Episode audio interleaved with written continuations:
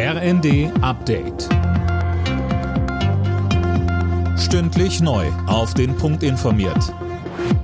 Ich bin André Glatzel. Guten Tag. Pendler und Reisende brauchen auch heute wieder starke Nerven. Der Lokführerstreik sorgt immer noch für massive Probleme auf den Strecken. Hinzu kommen die anhaltenden Bauernproteste.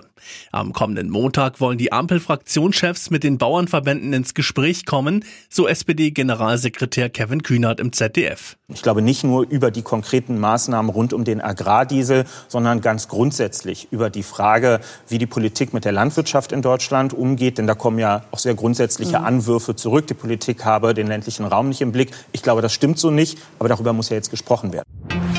Gesundheitsminister Lauterbach plant, Homöopathie aus den Kassenleistungen zu streichen. Die Grundlage unserer Politik muss die wissenschaftliche Evidenz sein, sagt der Minister. Und weiter, auch den Klimawandel könne man nicht mit Wünschelrouten bekämpfen. Wirtschaftsminister Habeck hat Israel dazu aufgerufen, Zivilisten im Gazastreifen besser zu schützen.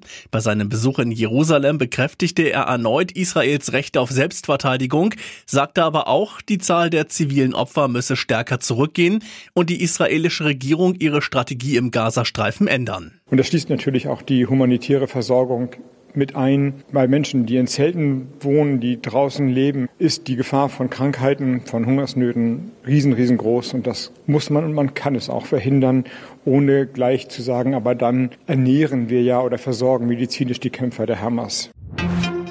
Die Rückkehr von Jaden Sancho zu Borussia Dortmund ist perfekt. Der Bundesliga-Club leiht den 23-Jährigen bis Saisonende von Manchester United aus.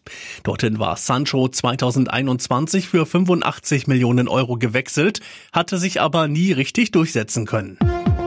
Alle Nachrichten auf rnd.de